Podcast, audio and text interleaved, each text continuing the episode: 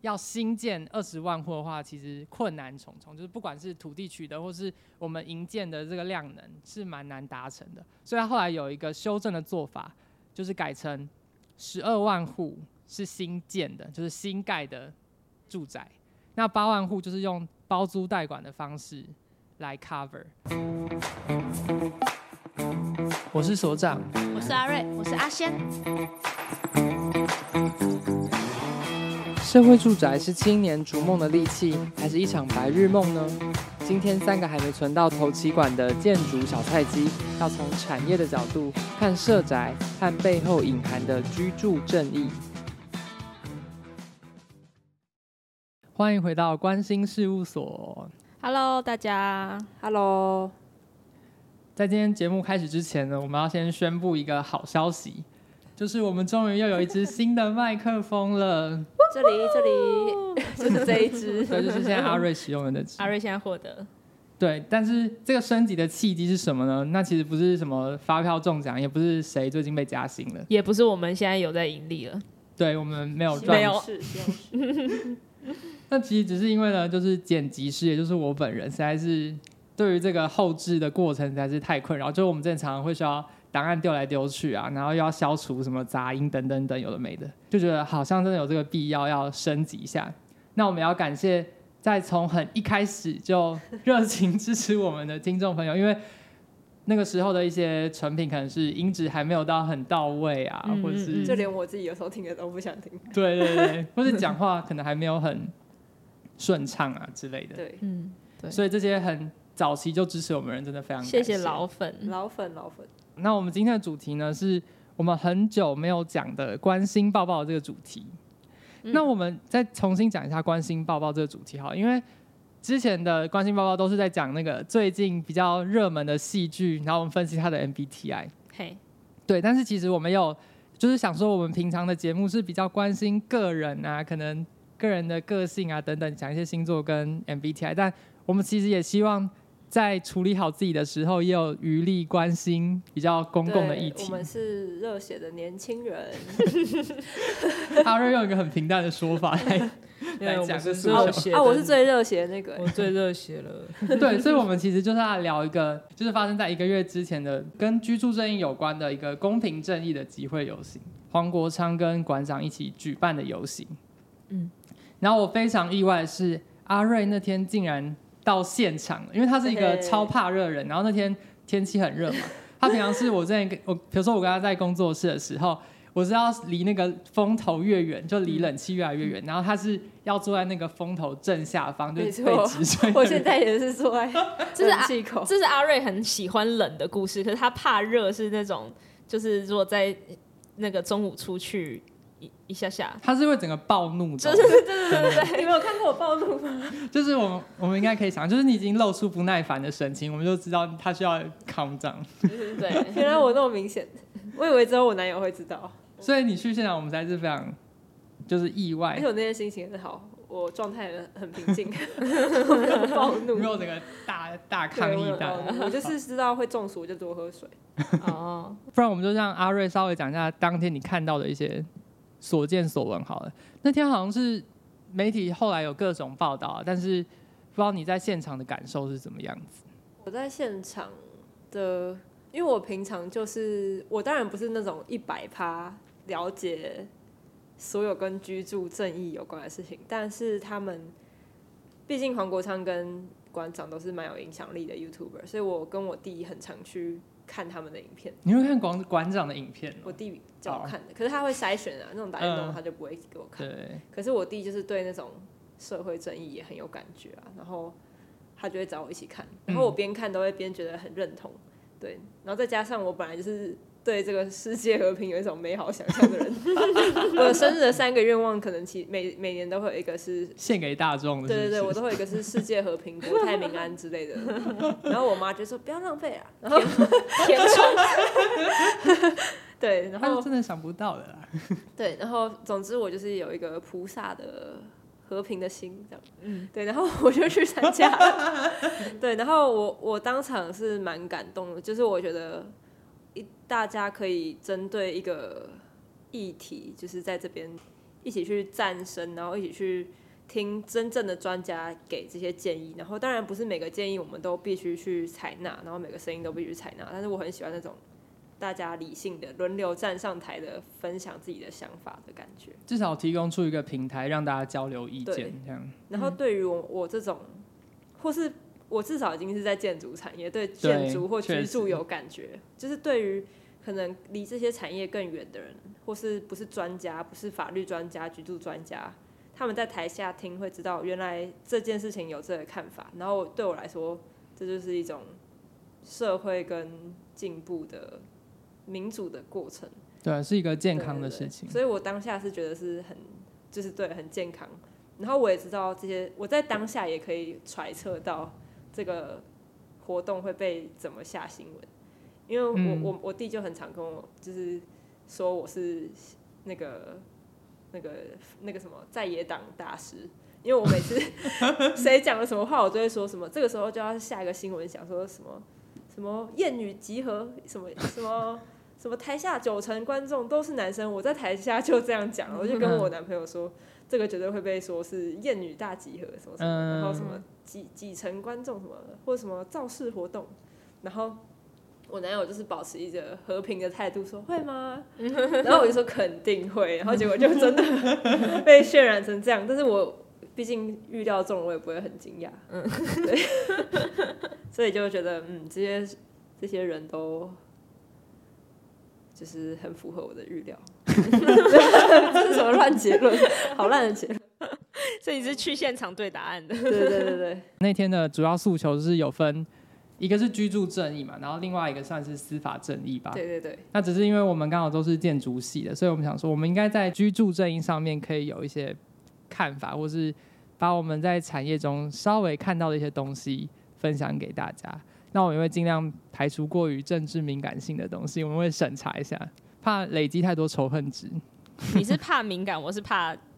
太无知，因为我我是我是完全没有看访纲，就是我们的那个、uh, 那个我们刚刚做的，我是要讲可以，但是我怕会招来仇恨值。而且因为我完全没有就是 touch 到这个主题，uh, 就是这不在我的任何的同文层的讨论当中。对对对对对。但我还蛮习惯这种讨论，因为我们家会讨论，但我们家可能讨论比较多，就是诶嗯。国际关系跟嗯，还有什么医疗关系这种东西，我们家会讨论。就你们家比较有在接触的面向，对对对对。但居住我就没有，我就很常看到所长会发那种长文，然后再讲他对政治啊或是什么的看法，然后或者是我们班上一些天秤座男生 也会某些是就是真的是三个人，他们都会各自发表一个自己立场的。政治啊，或是社会的想法，然后相对之下，我从来没有发表过这些东西。对，所以我知道阿瑞去参加的时候，其实很意外，因为我想说阿瑞不是平常就是不太会管这种事情的。对，然后我我大概也知道大家对我的印象就是就是飘渺的一个，因为他又注重舒服，总可能是那个汗臭味的现场。对，然后我就想说，我也不是怕起冲突，我只是单纯觉得大家都可以讲自己想讲的话，嗯、然后我也不是很会。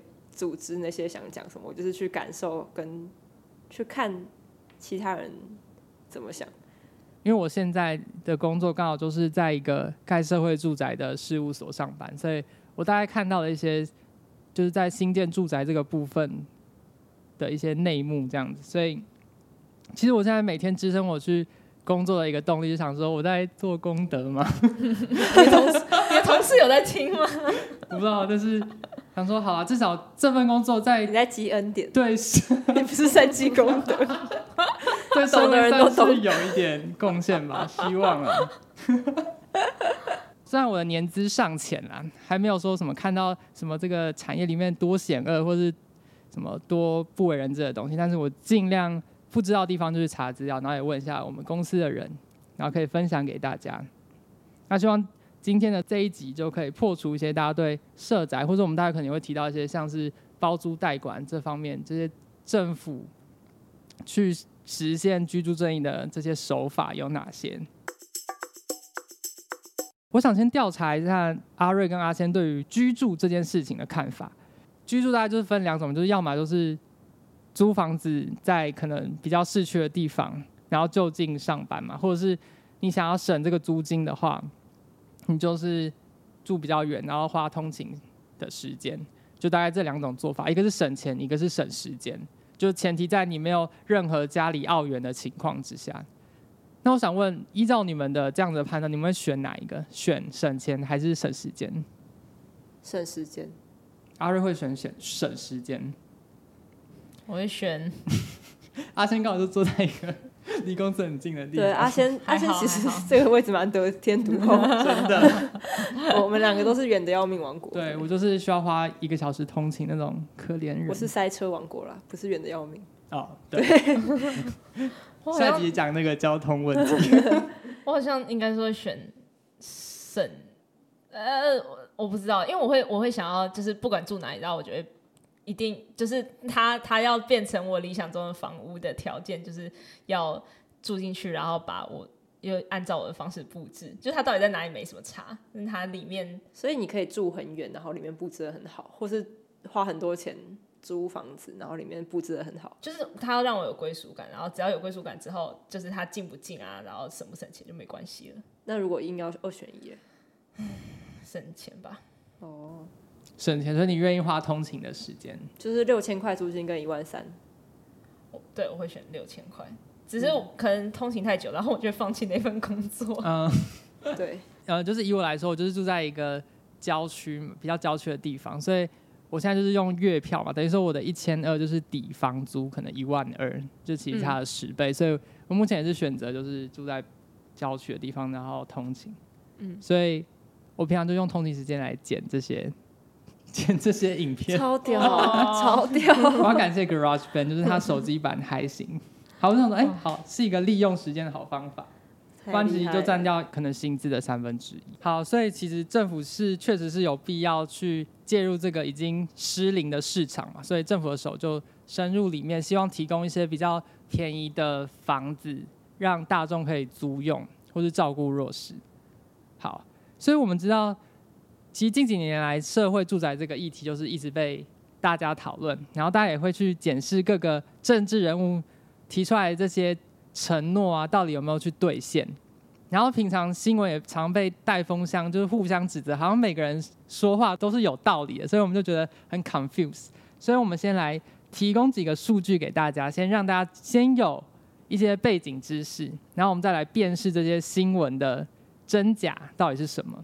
第一个数据是蔡英文在二零一六年上台的时候，他就喊出一个是八年二十万户社会住宅的这个目标。其实二十万户这个数字喊出来，其实我相信大众一定都会觉得很无感，然后不知道说这到底是困难还是简单。是要再多增加二十万户，还是已经有？他这点有点模糊，但我猜他应该是说达到二十万。哦，就是如果以宽松的看法的话，那是达到二十万，不是新盖二十万。我们好姑且给他便宜一点，就是既有的都算，就是只要达成二十万就好。你们觉得这样是困难还是简单？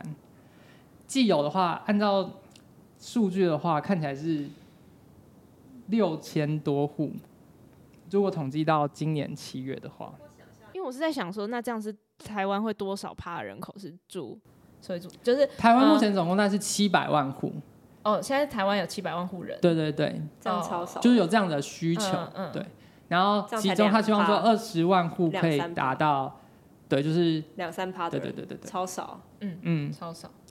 所以其实比例来说是不高的，但是我们现在还很远远落后嘛，就等于说我们的社会住宅这个政策进度是非常落后的。所以你觉得在这个八年间喊二十万是合理还是不合理？我困难的基础点是在于台湾其实盖的建筑密度其实很高。哦，你说土地取得不易的这个问题，对对对，嗯，对。哦，然后我个人是觉得是是偏难的啦，因为其实呃。他们在后来也去修正了这个二十万户，因为他们一开始先喊了这个数字，但后来发现其实要新建二十万户的话，其实困难重重，就是不管是土地取得或是我们营建的这个量能是蛮难达成的。所以他后来有一个修正的做法，就是改成十二万户是新建的，就是新盖的住宅，那八万户就是用包租代管的方式来 cover。你说就把原本已经有的东西变成？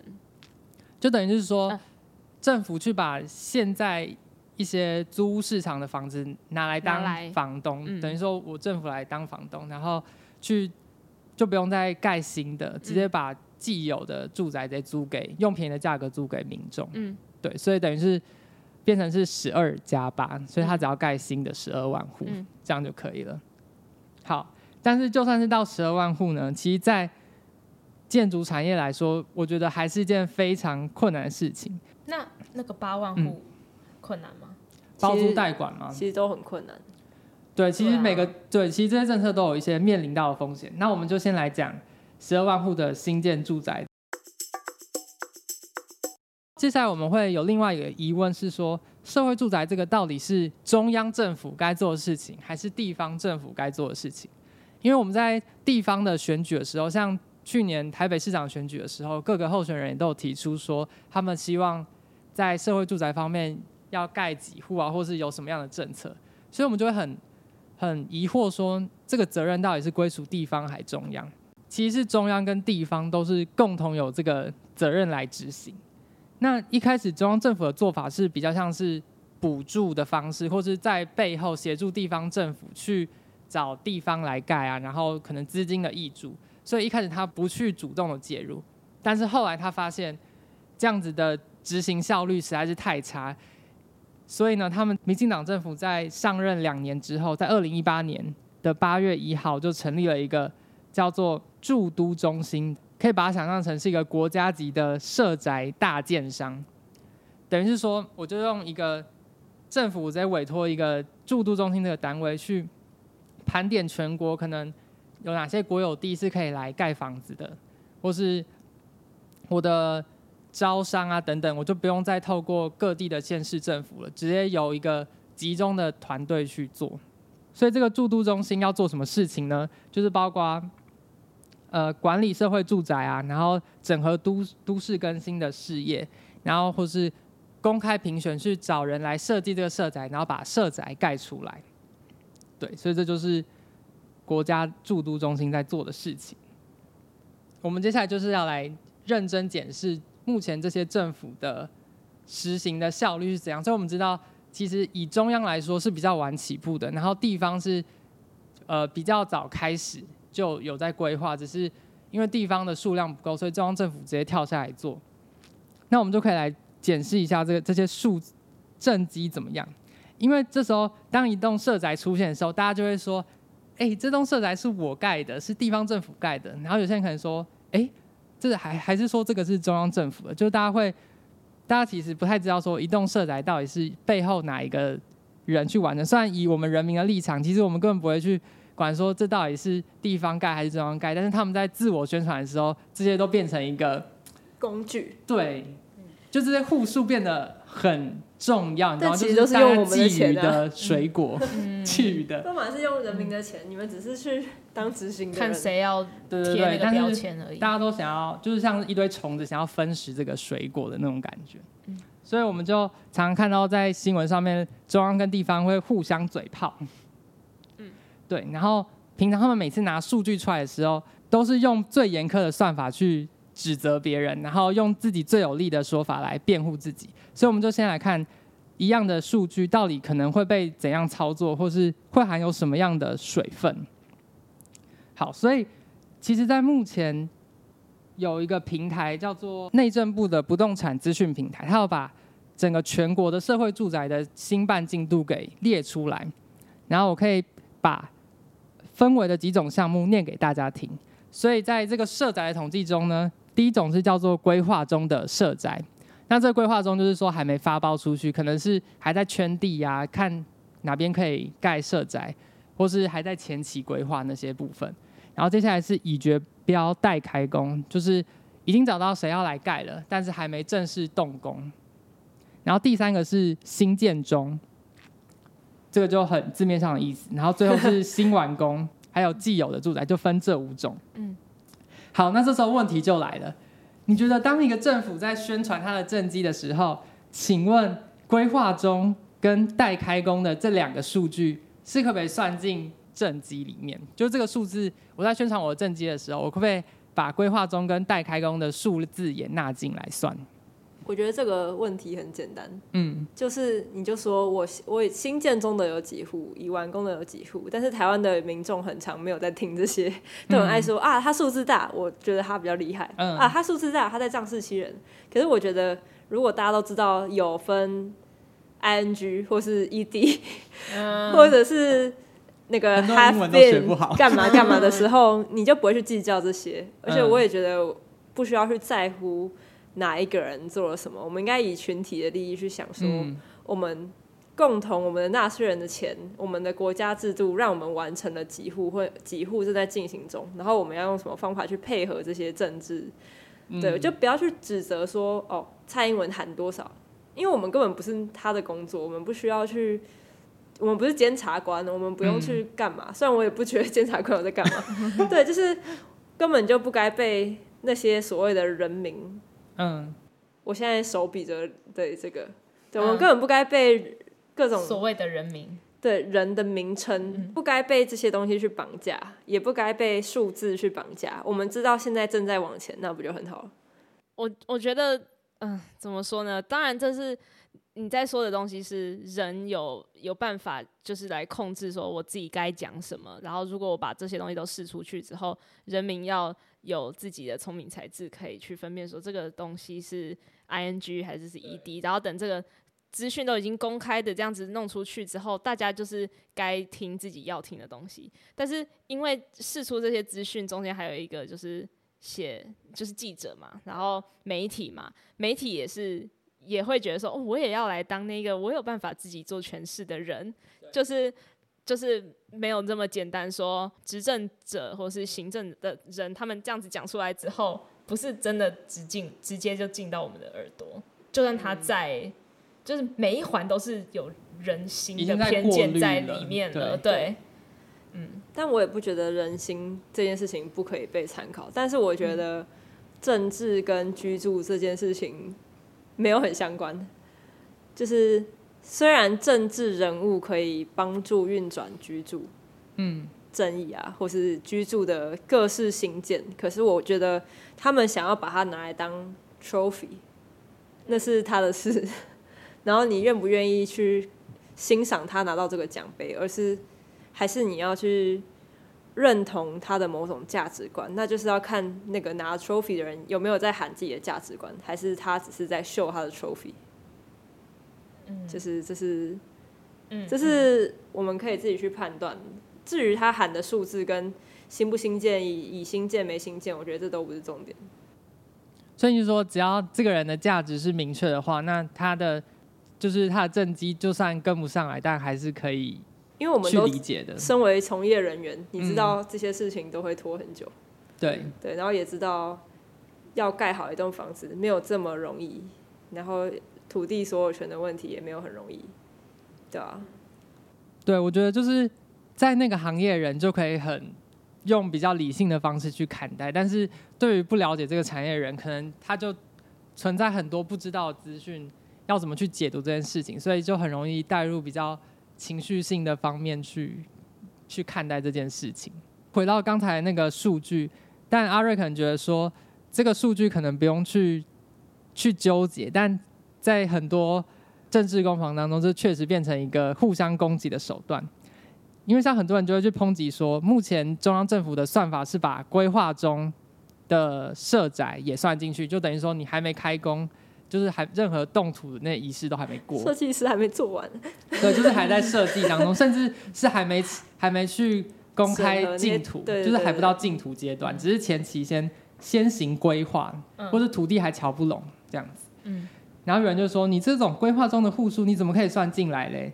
我们连它在哪里、长什么样子，连一个效果图都还没出来，你怎么会给我算进去？”但其实我觉得好像就是为什么要算进去，是因为那个前期的作业也是花很多成本。对，就是我们一直在浪费时间。就是我们身为画图的人，嗯、我们也知道我们在浪费时间。然后 就是就是他都还没有很八字都还没有一撇，然后就已经叫我们。画东西，然后如果真的八字最后没有一撇了，然后就会说哦，我们这些努力是没有成效的，然后我们的薪水就越来越低。然后就关心到，然后就越来对啊，我很关心自己，然后之后越来越多人不想要做建筑，然后就是进进度越来越慢，所以我觉得刚刚你第一嗯，就是你问说要不要考虑进去的时候，我想法是说当然要啊，因为如果没有考虑进去的话，我们做的东西就会被做白工哎，我们就会被视为是白工，所以如果他讲出来了，你才会发现说原来已经有这么多人力成本花在这些没有结果的东西上。对，我非常赞同阿仙的这个说法。以我的立场来说，我也觉得这个规划中的数字其实是要被算进去。呃，我是觉得说他在规划中的什么阶段可再写得更清楚。住都中心那边的网站上面，他就只写规划中三个字，但是可能土地已经到位了，还是先期规划已经做到什么程度了，然后什么待评估什么等等的状态，如果把它写得更清楚，我相信就可以在这部分可以解除更多的疑问。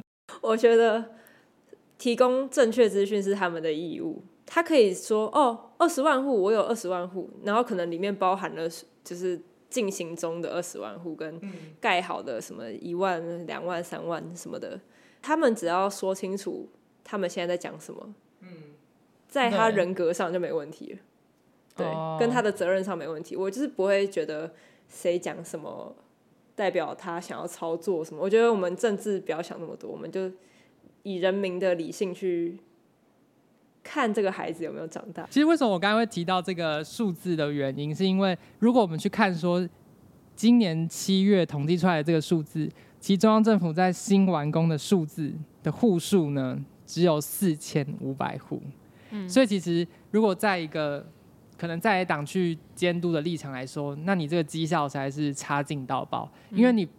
跟我喊七万户的时候，你是把所有新建中、规划中待开工那些全部都算进去吗？但是我看真的可以实体摸到，然后或是住进去的，竟然只有四千五百户。嗯，所以这就会就是成为一个攻防的点了。好，那我们来讲一下住都中心的工作到底在做什么。好了，就是他要如何在。加快盖社宅的这个速度的同时，还要顾及到监造品质，所以我们就来聊聊住都中心在做的事情。好，那我们现在讲一下好了，一栋社宅在新建的这个过程中会有几个角色，一个就是叫做先期规划，然后一个是 PCM 专管，然后一个叫同包商，一个是监造，就是这四个人。好，所以在住都中心可能他确认好一块地之后，他就会先请人来先做先期规划。那先期规划呢，他就会去分析说，好，这块基地呢，大概可以做几户，然后需求量是多少，然后这边会不会需要一些幼儿园呢，或者是托老的中心等等，他就会把一些机能也配置在里面。然后这个先期规划就会让住都中心可以知道说，哦，这块地的开发的价值。或是户数的这个效率大概可以到达什么程度？好，所以先期规划完成之后，租住中心就能产生一本叫做统包需求书的东西。这统包需求书呢，其实就像是业主把他的需求开出来，就是呃，我这个房型的比例是一房要五十趴，两房三十趴，然后三房可能就是二十趴之类，就是会他会把一个配比定出来，就基于这个基地的需求。那其实我们在做一些可能不管是公共案或私人案的时候，我们其实都可以知道，我们的业主有时候常常是搞不清楚他的需求是什么的，他自己都不知道说我家里到底要长什么样子，他只是就说啊啊，我就是要一个家啊，里面要几个房间，嗯，我其实还没有想清楚，所以这时候住都中心就因为透过先期规划这个方式，我就可以把我需要的需求呢明定的很清楚，这样子来盖。社宅的人就可以知道他要怎么设计、怎么改，所以等到统包需求书丢出来之后，他就会开始公开的招标，所以厂商就会把自己的设计案去提出嘛。那提出的这个团队呢，就叫做统包商。那所谓的统包商呢，它不是不能只是一个建筑师事务所，它必须是要跟营造单位去组队一起去投案，等于是说。设计师要跟营造的单位已经高度整合了，就等于说设计师提出的方案，营建单位也认可说啊，好，这个不会太难盖，或是这个 OK，这个可以盖出来。嗯、然后这个预算的配比，我们怎么分润，这样子都已经先谈好了。嗯，然后再一起去竞标。那这样的好处是什么？这样的速度其实可以加快很多，可以确保房子盖得出来。对，因为常常如果是分开的时候，设计单位可能就把设计做好就结束了。嗯、那接下来公家单位要开始找什么人来盖的时候，你可能设计设计的太困难了，预算可能成本会增加很多。那营造厂就不一定愿意去负担那个风险啊，或者是他怕可能盖一盖自己就倒了或什么的。所以如果太难的话，那营造厂去标的的那个兴趣就会降低。所以他确保你组队的话，那你们之后的争议就会变少很多。嗯，所以就可以加快这个进程。然后最后呢，在招标完成之后，他会请一个叫做监造的单位，就是去监督说这个设计单位跟第三方这样对第三方去监督。然后还会有一个叫做 PCM 专管的东西。那 PCM 专管就是补足业主搞不清楚状况，或是不太熟悉这个业务的。一个补救措施，就像是比如说我们今天要去装潢房子，嗯，对，但是啊，我就完全不懂设计，你说像顾问吗？对，所以我就请了一个懂装潢的人来帮我帮我看，说，哎、欸、哎、欸，那个冷气现在有没有装错？你可以帮我去问一下嘛，因为我怕设计单位骗我，或是营建单位骗我。那我这时候就请一个也懂这个领域的人，好多第三方哦，对，就是可以从中去防弊啦。其实就是层层的这些做法，都是确保一个社宅可以。快速被盖好，然后品质也不会太差，就是一个社宅诞生需要经历的各方角力。哎、欸，我在想啊，嗯，哪一个会之后变 AI 啊？可能就是先期规划吧，我猜。其实刚才我可以特别讲一下，要怎样才能当 PCM 呢？就是刚才讲的那个顾问的人呢，他必须要先做五次的先期规划，就是。刚才说统包需求书之前那个先期规划，他要先做五个案子，代表说你是懂社宅，你的房间的，因为它是连那个平面图都要画出来的，嗯，就是户数有多少啊，停车场能配几个车位啊，那些等于是做一个快速设计的概念，嗯，去确保说统需书到时候开起来是不会无法达成的，不会说这里明明只能盖一千户，但我需求书给它开到两千户，那就是天方夜谭了嘛，就是不可能被盖出来。所以这是一个防呆机制，所以你要先做五次，你才可以当那个顾问，代表说你够专业。嗯嗯嗯，嗯，对。相信大家一定会很好奇，一栋社会住宅需要花多久的时间才能盖好呢？以我现在在事务所做的这个案子为例的话，它的面积大概是一万两千平方公尺，相当于两座足球场的大小。那能盖的实际户数，是一千零六百六十六户。那在住都中心的社会住宅案中，已经算是中上规模的案子。那这样子一个规模的案子，需要花多久时间才能完成呢？我们在得标之后啊，我们的契约是这样写的：我们要在一千八百个日历天完成，所以也就是相当于要花五年的时间。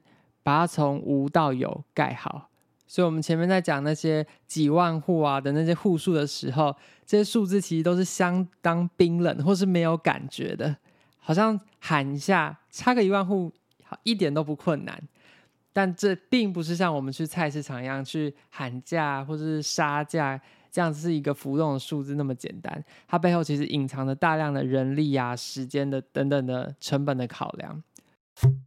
那接下来是设计的过程中或新建过程中可能会遇到哪些阻力呢？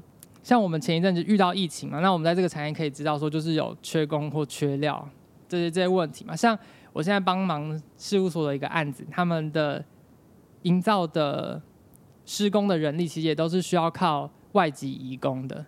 那可能在疫情期间，这些外籍移工就没办法进到台湾嘛。然后，或是我们也知道之前。台积电有一阵子一直在疯狂扩厂嘛，那等于是说那边有好的价钱，那营造厂或是那些厂商可能就是跑去那边做其他更有利润更高的案子，对，所以其实我们虽然所有人都觉得，可能大部分人都会觉得居住正义应该支持嘛，我们应该全力辅助这个建造的速度，但是也要考虑到事务所的量能有，或是营造单位的量能有没有办法支撑这个事情。可是这样应该是会省人力呢。如果把它变同胞，就是这样是省成本。对，但我的意思说，但是还有其他，比如说其他基础设施，比如说盖桥、盖高速公路、嗯嗯盖民间的一些普通的建案或者其他的东西，嗯、不可能说把这些人全部都集中到只盖社宅这件事情，嗯、那这样我们也会停摆嘛，所以不太可不太可能。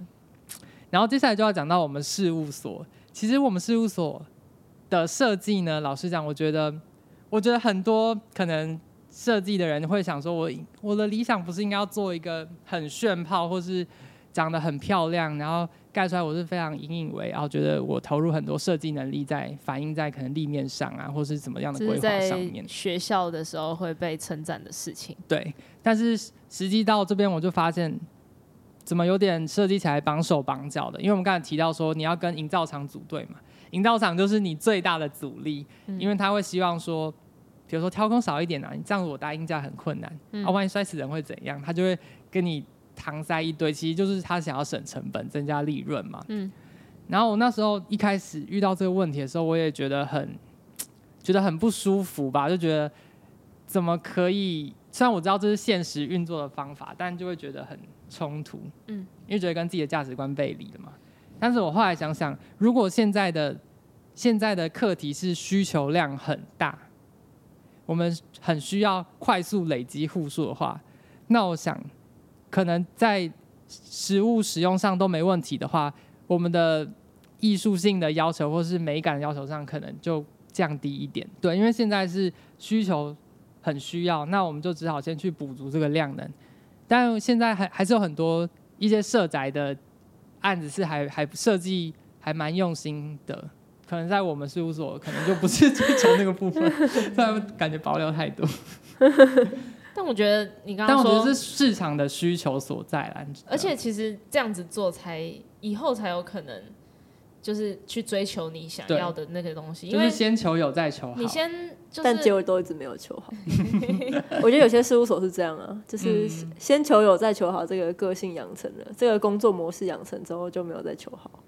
我所想的是，嗯，比较像是说更再长远一点，你把它当一代一代来看的话，嗯，如果。比如说你现在遇到营造厂，他就是说他要省成本啊，然后他要就是就是先盖好了，然后他去累积那个量。嗯。那他有钱之后，比如说他就也都可以住好一点房子，他看得多，然后他之后他有旅游经验，他小孩也受比较好的教育。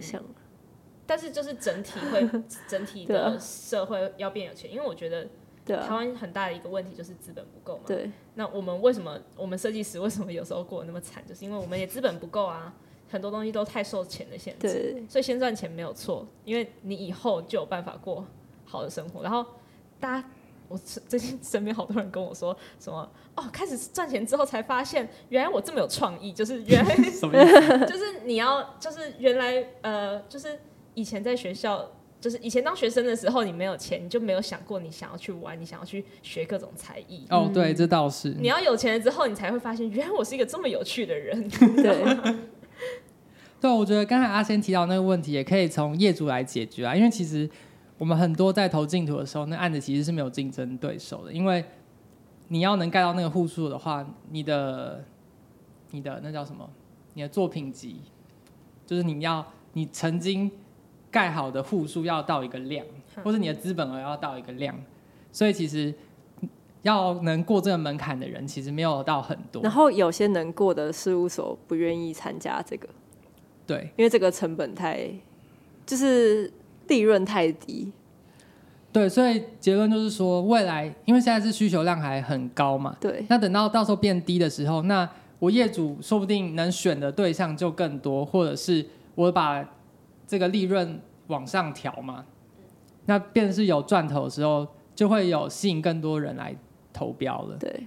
但是又要想到另外一个角度是社会住宅。会不会就是盖一个六十分的东西就好了？然后等于是说，因为你是要让那些需要的人去住嘛。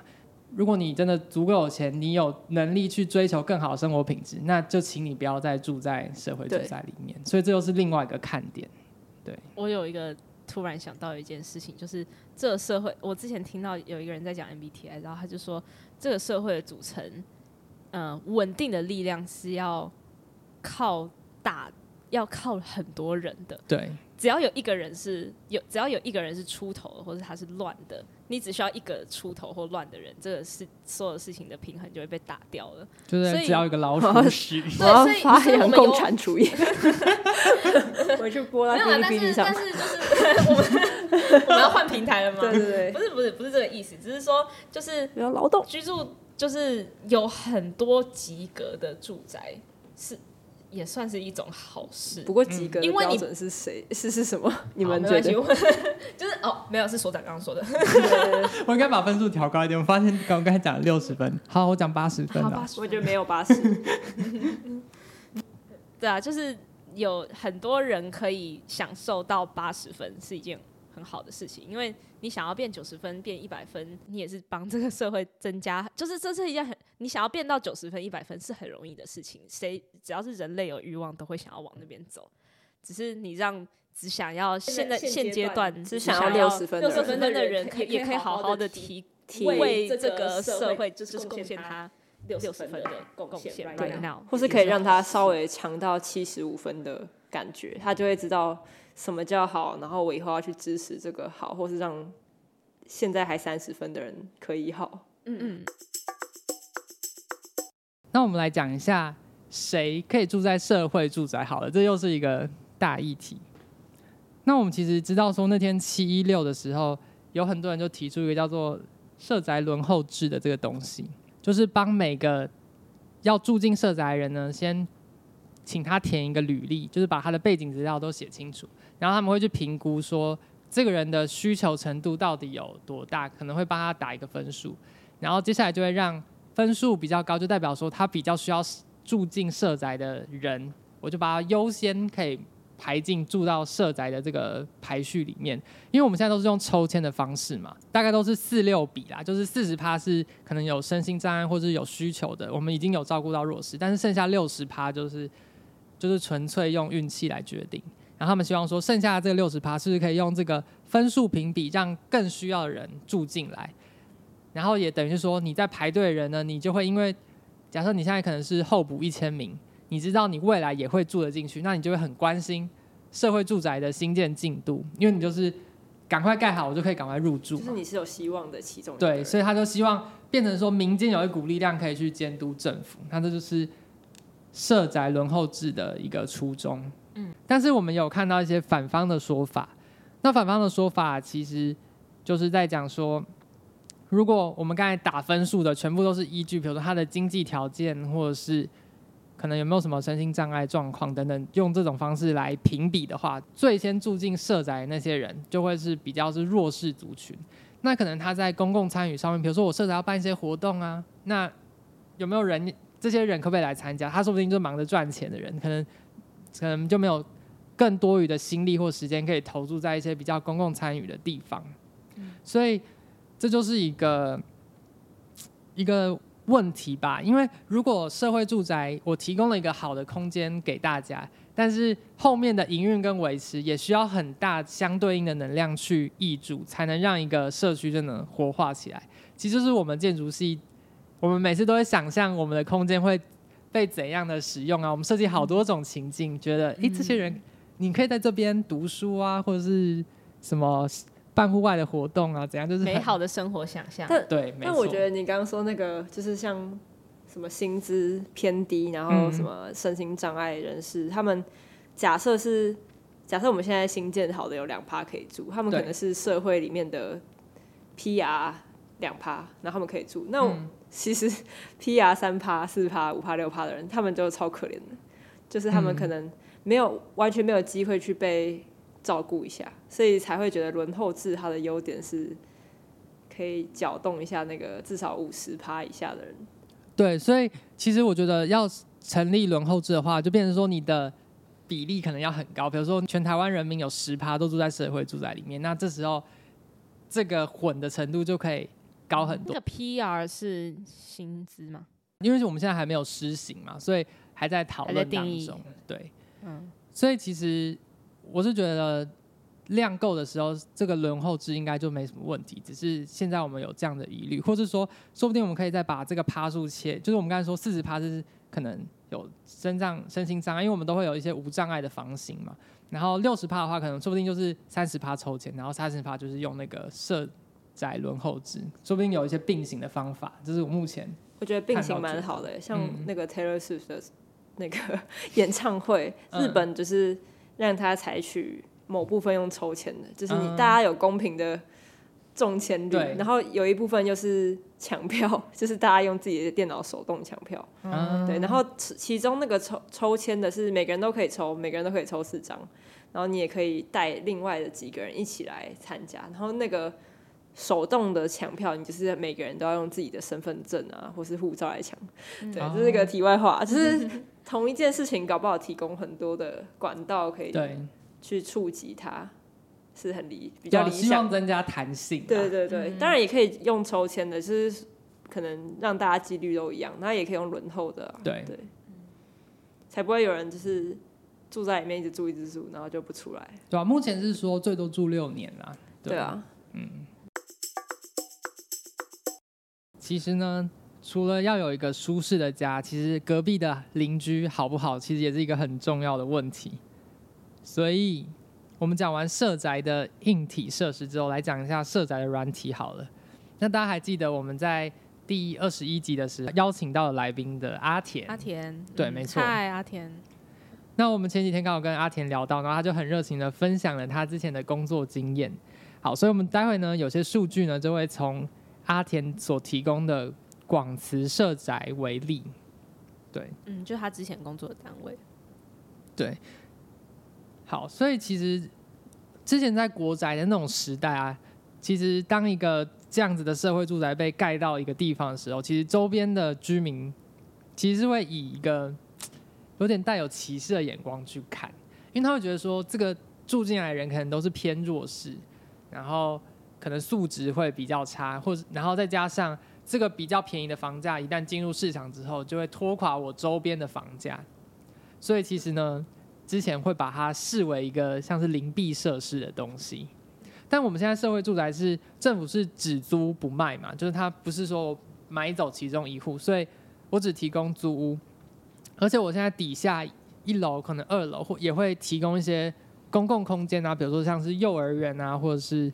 托老托婴的日照中心，嗯，所以其实就变成一个好的好的一个设施，可以提供不只是上面的住户哦，周边的这些邻里也可以一起来使用，嗯。然后我们刚才讲说，目前可能一个社宅里面有六十趴是全部都是用抽签的嘛，然后四十趴是补助给无障碍的呃特殊身份的保障户。那现在呢，为了让后面的这个社宅的营运可以有一些活化的可能性。提高这些社区居民的参与啊，他们就会在里面加入了一些叫做青创户的东西。那什么是青创户呢？青创户就是让一些年轻有想法、有 idea 的人呢，你提出一个 program，就是说，好，我可能是运动专长的，那我之后如果让我住进去的话，我可以提供一些带一些运动的活动，这样子。哦，就是养一些，就是。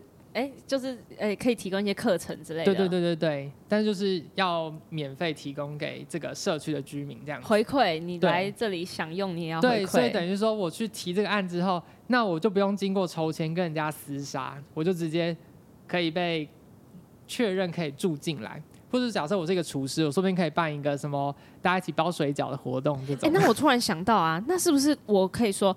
我没有任何专长，但我的专长就是参与活动，就是每一个活动我都一定会去，我会提高这里的。不然就是一堆厨师，然后来参加的就是一些音乐家跟那个运动员啊。没有，就是你还会有五十趴那些一般的住户嘛？对，就是提供给这些居民抽签抽到的人过来参加。嗯、对，所以他就希望说，提供这样子的青创户。就可以让后续的经营有一些更热络的可能性。嗯，对。哎、欸，其实就是我知道台呃台中有一个建设公司，他们在就是因为他们的名名声蛮好的，所以他们就会在你要住你要买这个房的时候，他会有点像这种筛选的，他不会他不会那么就是。呃，不会，现在很多都会筛选。呃，对，他不是看你的年所得吧？看职业啊，呃，看职业，然后、嗯、呃，比如说，如果你是什么什么老师啊，或什么这种，就蛮蛮好的嘛。哦、就是你是提高自己的素质。对。他可能不会问你说你可以开什么课程啦。嗯。对，可是就是确定你不你，他也会想要说，确定住进来的人比较合，对，他会过滤一下这样子。对对对对，比如说这一栋都是富有文教气息的一栋之类的，就是他要塞一堆中产阶级住进来。譬如，对对，对，所以我觉得这样子的话，应该社宅经营后面也可以比较长久一点，而且能提高更多的附加价值，不会说。住社会住宅最后就只提供居住这样子一层的好处，它还有后面更多的好处可以被反映出来。好，所以我们最后就到了结论的时间啦。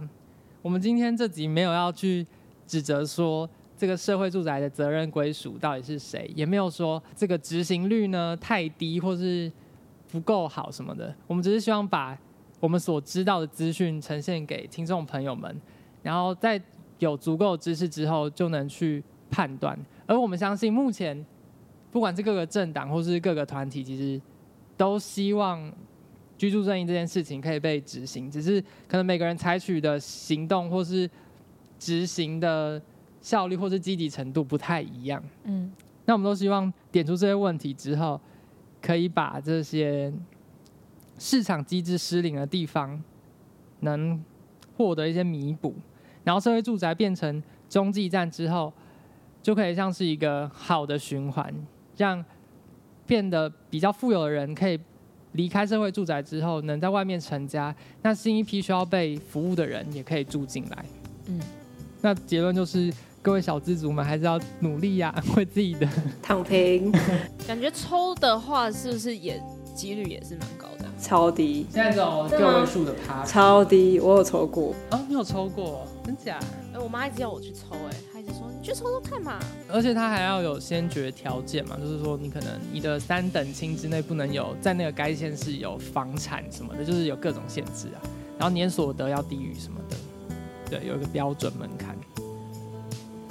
好啦，那就希望有一天需要的人都可以找到自己最好的居所。然后，如果你觉得这种话题还蛮有趣的，可以，我们之后可以继续讲。还有什么？还有什么可以讲？